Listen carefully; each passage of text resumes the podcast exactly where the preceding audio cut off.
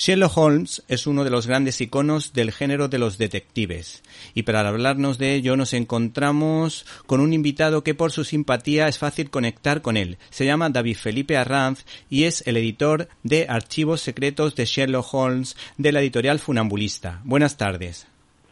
Buenas tardes, Víctor. ¿Qué destacarías de la figura de Arthur Conan Doyle y de su particular personaje? Bueno, yo creo que Arthur Conan Doyle eh, consigue materializar los anhelos que había en el Londres de finales del siglo XIX de buscar, encontrar, sentir que había un personaje que cuidaba y protegía eh, las vidas de las personas. Ese cuidado o ese haciendo un guiño a otro título reciente, ese salvar y proteger de eh, Londres de la época, Conan Doyle lo resuelve utilizando métodos científicos y métodos, eh, vamos a decir, positivistas al mejor detective de todos los tiempos. La aportación que hace, en mi opinión, Arthur Conan Doyle es casi casi la de la que hizo Stan Lee con los superhéroes en los Estados Unidos. Crea un superhéroe, un superdetective que vela por la seguridad ciudadana y para que los criminales no se saliesen con la suya. Bueno, hace relativamente poco tiempo descubrí que el afamado escritor eh, se había inspirado precisamente en un profesor que le dio clase y que responde al nombre de Joseph Bell. ¿Nos puedes explicar quién era este señor? Joseph Bell eh, era un cirujano del ejército inglés. Eh, él había sido además profesor de Arthur Conan Doyle y Joseph Bell, según le reconoce el propio eh, Arthur Conan Doyle en una carta es la inspiración directa porque él tenía una gran capacidad también para deducir de señales y signos físicos eh, actitudes, rastros del pasado en el personaje y cuando, por ejemplo, examinaba a un enfermo delante de sus alumnos, simplemente con un vistazo podía incluso aventurar o eh, hacer un diagnóstico muy aproximado, si no certero, de los padecimientos de los pacientes. Eso le, impactó tanto a, Arthur Conan Doyle que le dijo a su querido profesor, el profesor Bell, eh, yo sé que usted ha dado cuerpo y ha dado voz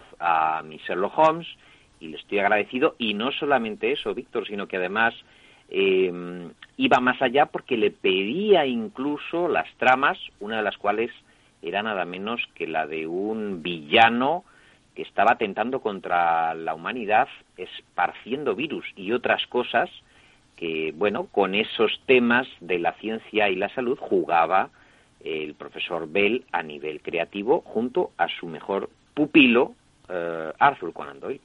Bueno, a mí me llama la atención también, leyendo tu prólogo, eh, la humanidad y la vocación de este señor, lo que corresponde con el ideal médico que yo tenía antes. Ahora la cosa está cambiando un poco, aunque es verdad que aquí en el caso del COVID pues se está comprometiendo mucha gente, pero a mí me recordaba en ese gran alto grado de compromiso a un médico malagueño que es eh, está en proceso de beatificación, se llama Galvez Ginachero, que por las mañanas tenía su consulta y su clínica y todo eso, y por las tardes se dedicaba a los más necesitados, a las personas que tenían más dificultades. Y me ha llamado la atención que coincide con lo que hacía Joseph Bell dignificando la profesión de la enfermería, ya que las mujeres de esa época pues tenían muy mala reputación.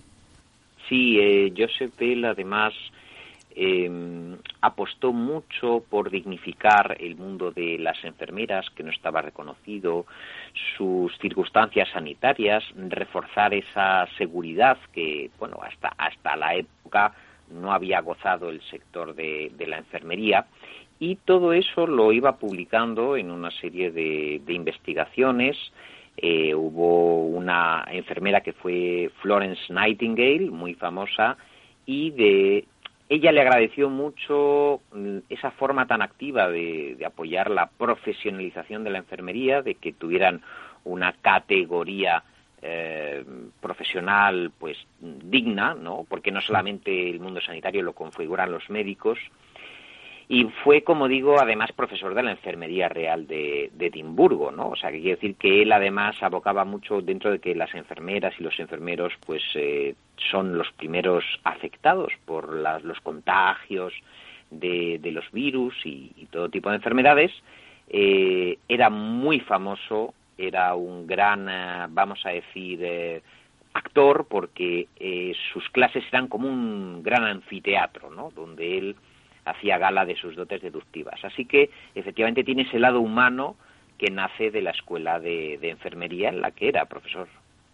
Sí, sí. Bueno, con respecto a la humanidad de Sherlock Holmes y Watson, a pesar de que la película de Billy Bilder eh, de alguna manera se da la, da la, impresión de que a lo único que le preocupa a Sherlock Holmes es resolver el caso y tiene uno la sensación de que no es por ayudar a los demás, sino por tener el, el prestigio habitual.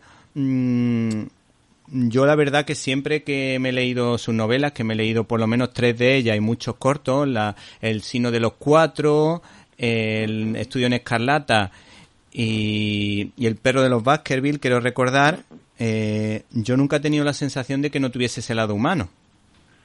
Bueno, yo creo que además, claro que lo tiene, no solamente lo tiene, sino que Sherlock Holmes, al ser tan humano, era un hombre con un lado, vamos a decir, eh, desconocido incluso para el propio Watson, en el sentido de que era muy celoso de su intimidad, de sus costumbres, de sus amores, al punto de que, eh, bueno, eh, se considera, lo dice Watson en esos relatos que son a manera, a manera de memorias, que Sherlock Holmes tan humano era que llegó a enamorarse. Y esto se insinúa eh, de una forma, vamos a decir, un poco velada, cuando dice Watson que Irene Adler, una mujer eh, que era cantante, que era actriz, había enamorado a Sherlock Holmes. Dice, dice Watson, era la mujer, se refería a ella, ¿no? Y todo eso eh, humaniza mucho al personaje. También en la película de Billy Wilder hay un Sherlock Holmes vulnerable, sensible, hay un Sherlock Holmes que, bueno, eh, corre el riesgo de mm, enamorarse también, en este caso, de una espía a la que interpreta Genevieve Page y que engaña al propio Sherlock Holmes.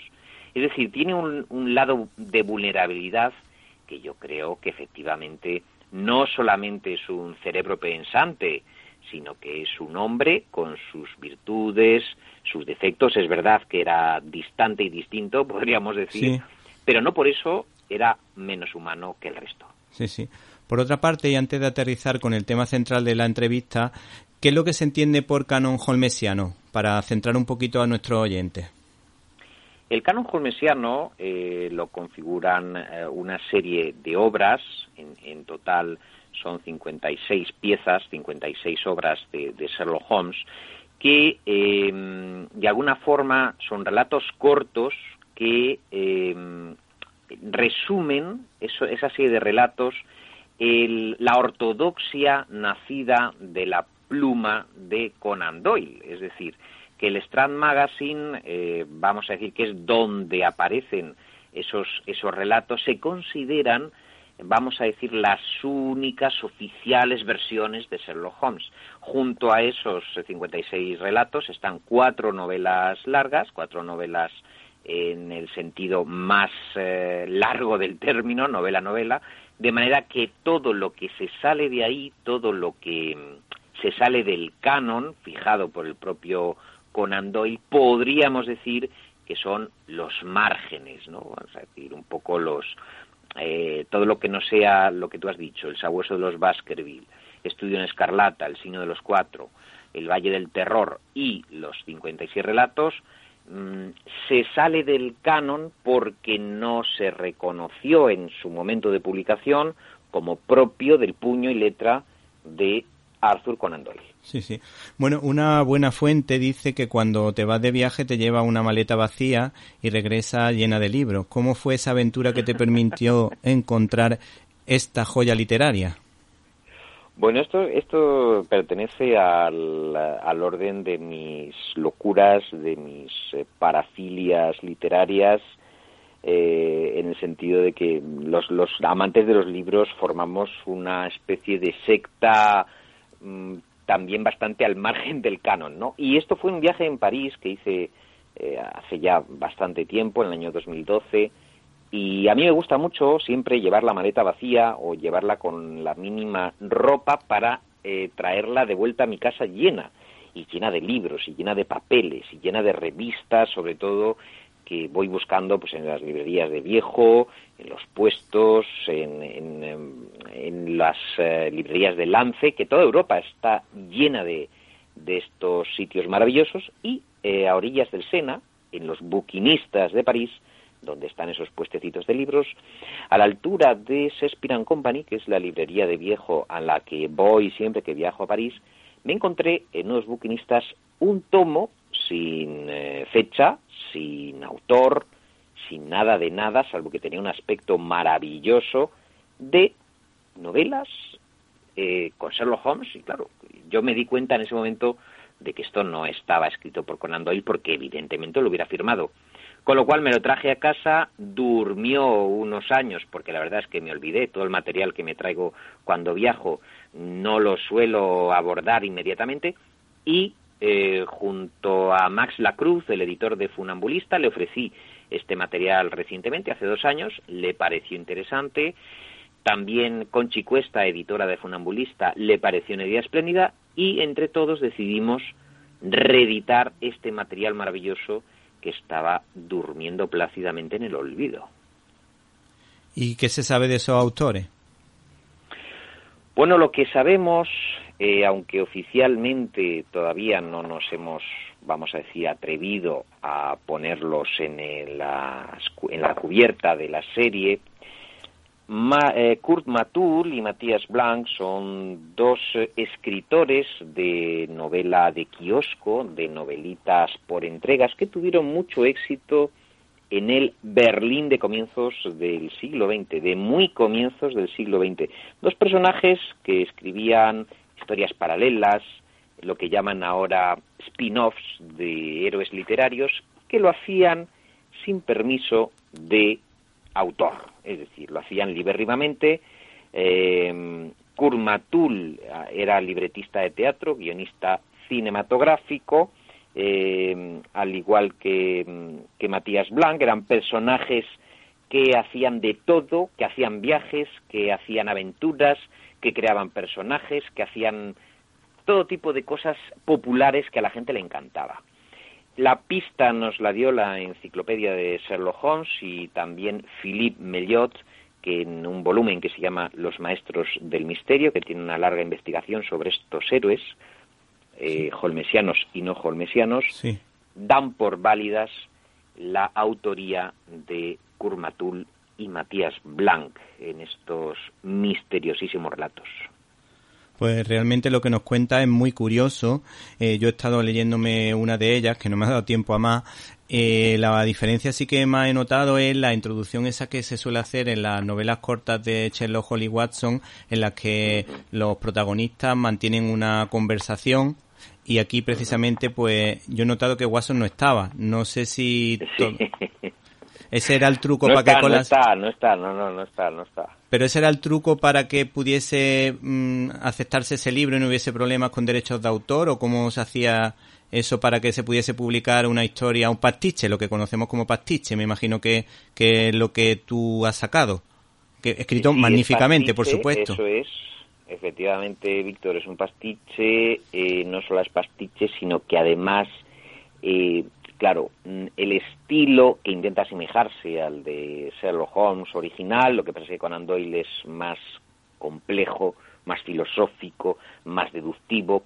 Aquí hay mucha más acción en este pastiche y por eso hemos dicho que está muy cerca al relato cinematográfico que después pues haría el propio Guy Ritchie con las, las dos partes de, Sherlock Holmes, porque hay mucha acción, porque hay muchas carreras, porque hay muchos golpes y efectivamente no está Watson porque eh, Sherlock Holmes, ya sabemos que Watson en las novelas originales termina contrayendo matrimonio, eh, con la pena que le supone a, a, Sherlock Holmes quedarse sin su Watson y elige a un joven discípulo, a un joven aprendiz de detective que se llama eh, Harry Taxon, de Watson a Taxon. Y este Taxon es un chavalín adolescente que se mete en muchos líos y Sherlock Holmes tiene con él una actitud protectora, paternalista, paciente, de maestro y alumno, muy similar al de eh, de Melk y eh, Guillermo de Baskerville en el nombre de la rosa.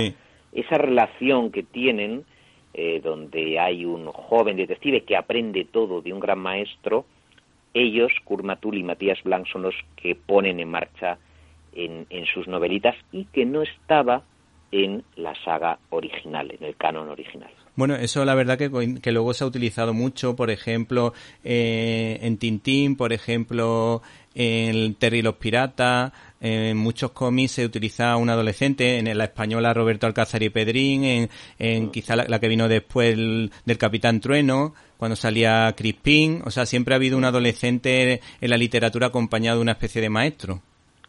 Sí, pero ya digo que en el caso de Holmes esto lo inventan estos alemanes, cosa que eh, al principio en el canon holmesiano no está. Hay una relación más de equidistancia donde dos adultos, uno de ellos eh, admira muchísimo a su amigo Holmes y va notando a manera de, de cronista esas historias hasta el punto de que muchos han dicho que detrás de Sherlock Holmes se encontraba el propio Dr. Watson en ese juego de espejos muy cervantino que constituye la propia saga de Sherlock Holmes, donde deja caer Arthur Conan Doyle que todo es verdad, que todo ocurrió tal cual lo cuenta Watson, de manera que te permite soñar todavía de manera mucho más libre, ¿no? Es decir, e, esa relación de dos hombres que forman un equipo es sustituida en el caso de los archivos secretos de Sherlock Holmes por un maestro y un alumno.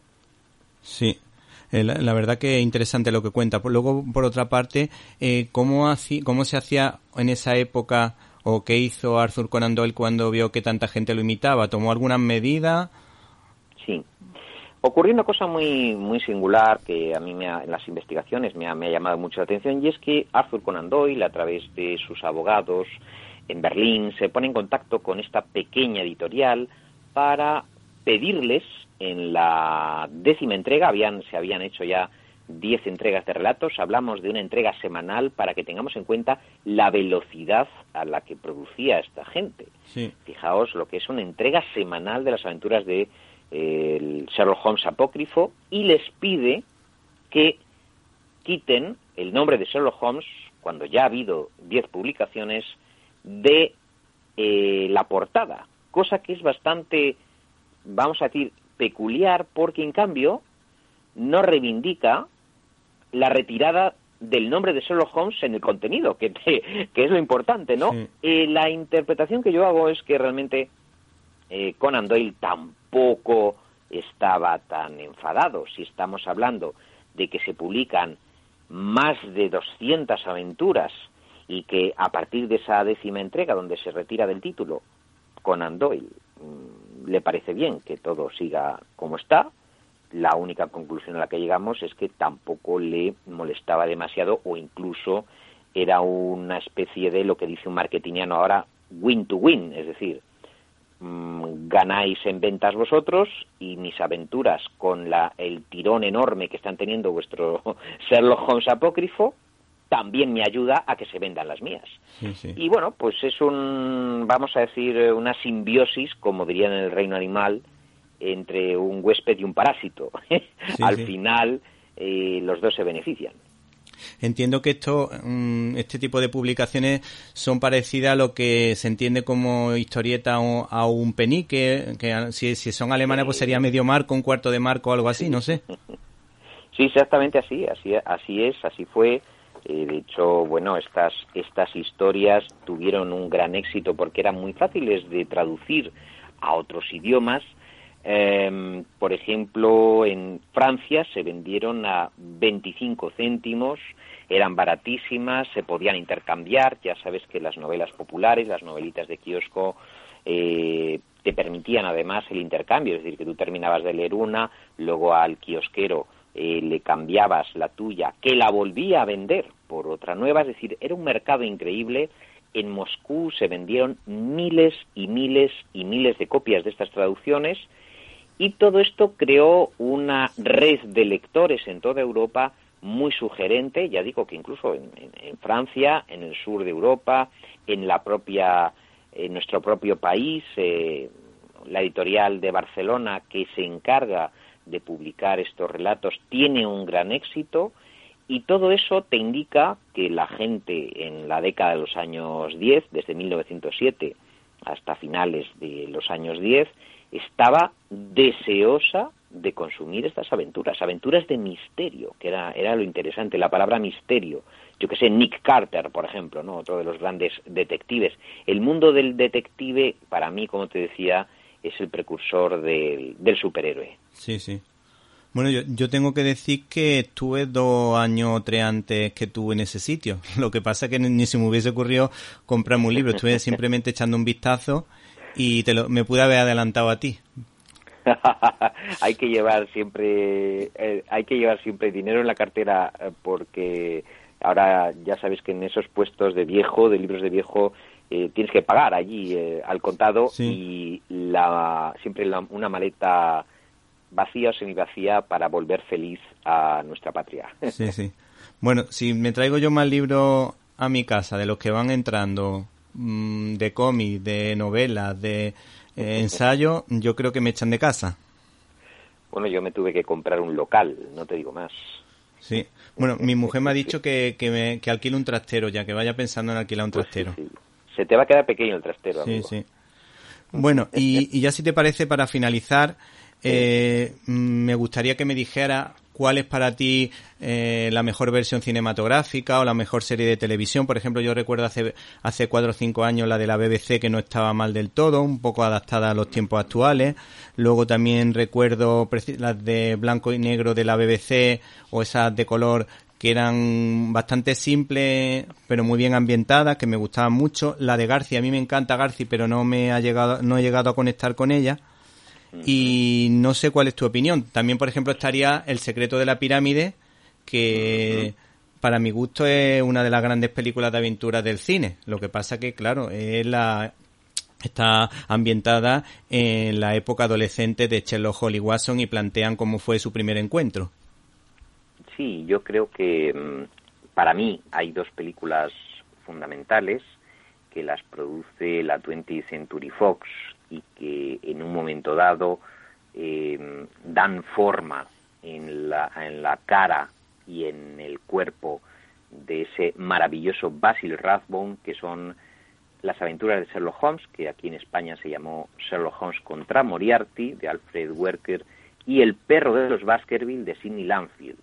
Eh, son dos películas rodadas casi casi una detrás de otra en el año 1939 y esto, junto con eh, Nigel Bruce, que hacía las veces de Watson, desarrolla una saga cinematográfica en torno a las aventuras de Sherlock Holmes con Basil Rathbone, que va a dar varios títulos luego en El Testigo de la Universal, un poquito más tarde, en el año 42, pues La Voz del Terror, Sherlock Holmes y el, y el Arma Secreta, Sherlock Holmes en Washington, Sherlock Holmes desafía la muerte, Sherlock Holmes y la mujer araña, que para mí también es una de las mejores, La perla maldita, La garra escarlata, es decir, aparece un montón de, películas que fija un poco la imagen de Sherlock Holmes en esa cara maravillosa de Basil Rathbone, que había hecho muchos villanos, si te acuerdas, con, con Errol Flynn, en El Capitán Blood, en Robin Hood, y que para mí es uno de los grandes actores de los Estados Unidos de la industria del cine, ¿no?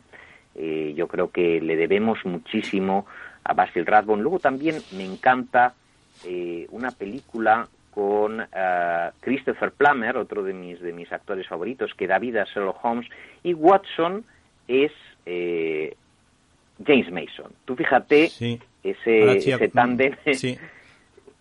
James Mason y Sherlock Holmes como Cristo, interpretado por Christopher Plummer me parece impresionante impresionante. Asesinato por decreto se llama la película.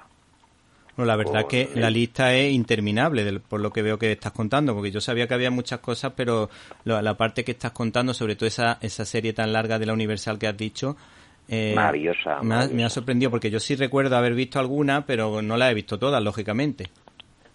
Hay muchas, hay muchas. Y esta que te digo, Asesinato por Decreto, del año 79, la dirige Bob Clark, es excelente versión.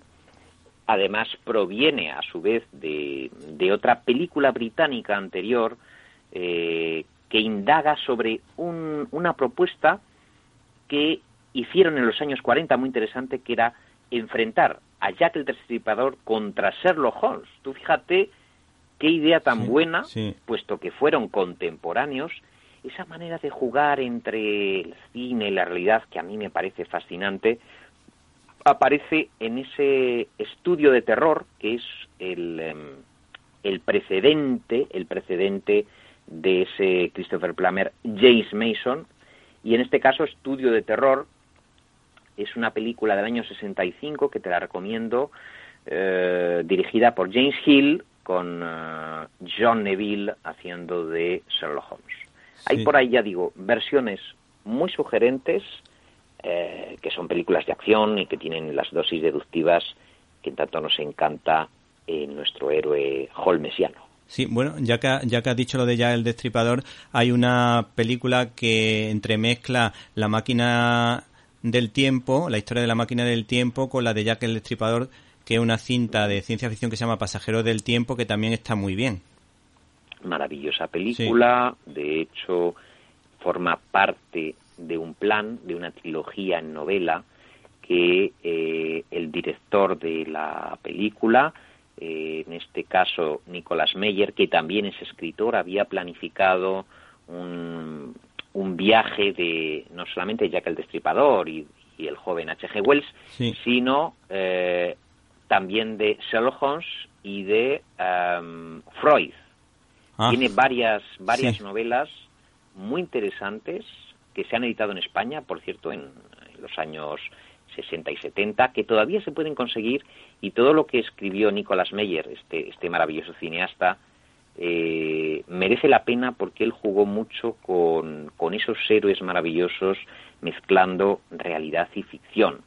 Ya digo que uno de ellos se, titula precisamente Horror en Londres, de nuevo, con, esos casos eh, esos casos de asesinato, y el otro es Elemental Doctor Freud, donde hace esa mezcla entre el, el, inventor del método psicoanalista y eh, Sherlock Holmes.